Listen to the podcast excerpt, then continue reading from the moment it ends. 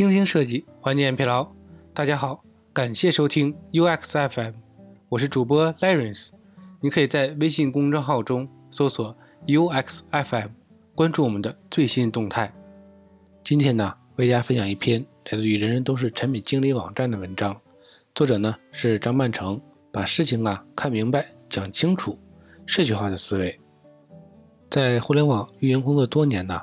一直培养自己啊，在互联网工具上的使用，希望呢，通过使用最前沿的工具和掌握最先进的思维，有效的提升自己核心的竞争力。之前呢，写过如何利用表格和四 P 模型聚焦自己的思维，锻炼自己的逻辑思维能力。今天呢，给大家分享第二个分析利器——视觉化思维，俗称呢画图思维。什么是视觉化思维呢？视觉思维把想法。或者收集来的信息啊，用可视的形式呈现出来。人类呢，天生就具有画画的能力。最初啊，是记录历史、描绘神话的故事。随着社会的发展，视觉化思维啊，有了一定的理论基础和实际应用，被广泛的应用在企业管理、策略研讨、数据呈现等多项重大的决策领域。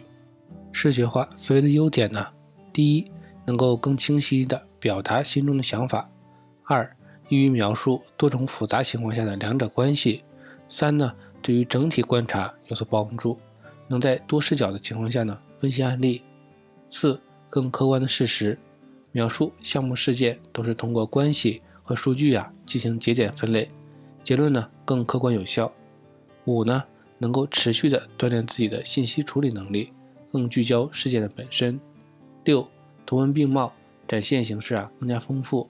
在理性阐述的基础上呢，又不缺失想象的空间。接下来呢，为大家分享如何塑造可视化的思维过程。第一呢，就是明确目标。无论做什么事情啊，明确的目标都是分析的前提。有了明确的目标呢，其他的工作才有意义。目标呀，可以是数字，也可以是某项指标。我们呢，常用十字象限的法则，就是呢，确定目标定位的有效工具。在视觉化思维里啊，它作为第一步，明确的出现在方案的左上角，成为方案的前提。所谓的左上角呢，就是我们常提到的 A 级紧急重要的任务，B 级呢是不紧急重要的任务，C 呢是紧急不重要的任务，D 级呢是不紧急不重要的任务。所以呢，我们要关注紧急重要的任务。第二步呢，就是尽可能的收集完整的数据。没有广泛的调研和深度的理解啊，就没有发言权。信息的收集和数据的整理啊，是分析要点的前提。有效的整合信息啊，尽可能的延展信息宽度，那么分析的结果呢，就会更加全面、更准确。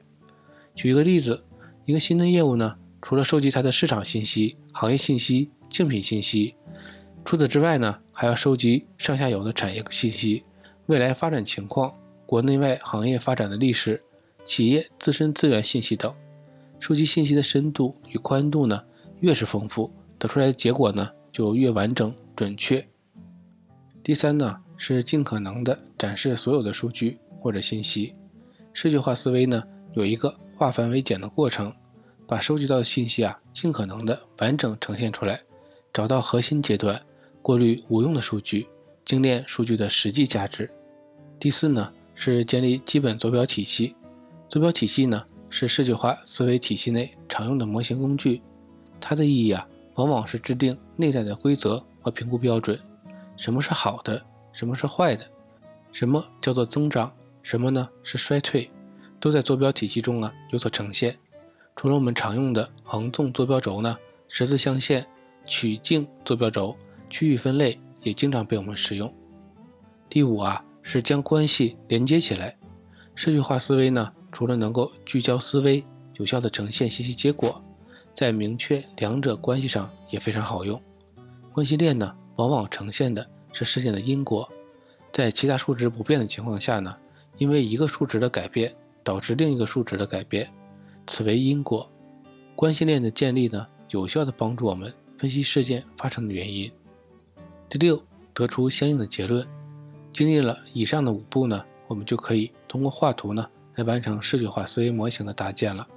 当所有信息、数值、关系链、因果都放在你面前，通过视觉来分析结果的时候呢，你就能惊奇的发现它是多么的好用而高效。你的领导啊，常常用画图来完成复杂工作任务，是极其有道理的。那么，视觉化思维的应用都有哪些呢？随着科技的进步，视觉化思维啊，被应用的领域呢，越来越广泛了。特别啊，是信息爆炸这个时代，效率本身呢，就是第一生产力。企业服务，比如神策、网盟、腾讯分析，这些啊都是视觉化思维的方式。职场办公呢，就有思维导图啊、幕布、意图。科技领域啊，包括板书、图像呈现、图像识别等。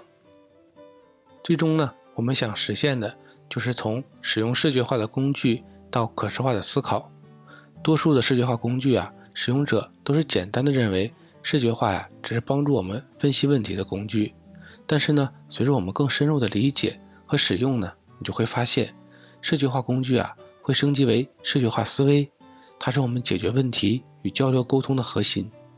我们会自然而然地培养出视觉化思维，并选择一个恰当的方式，一直思考下去。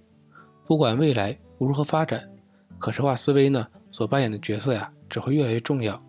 画图表达。数据呈现将成为我们决策未来有效沟通的重要组成部分。纵观我们的工作，一切啊都要从看开始。今天的内容就到这里了，让我们期待下期的精彩内容。你可以在播客的文稿中找到我们的联系方式，欢迎给我们投稿或者提出建议，让我们一起把节目做得更好。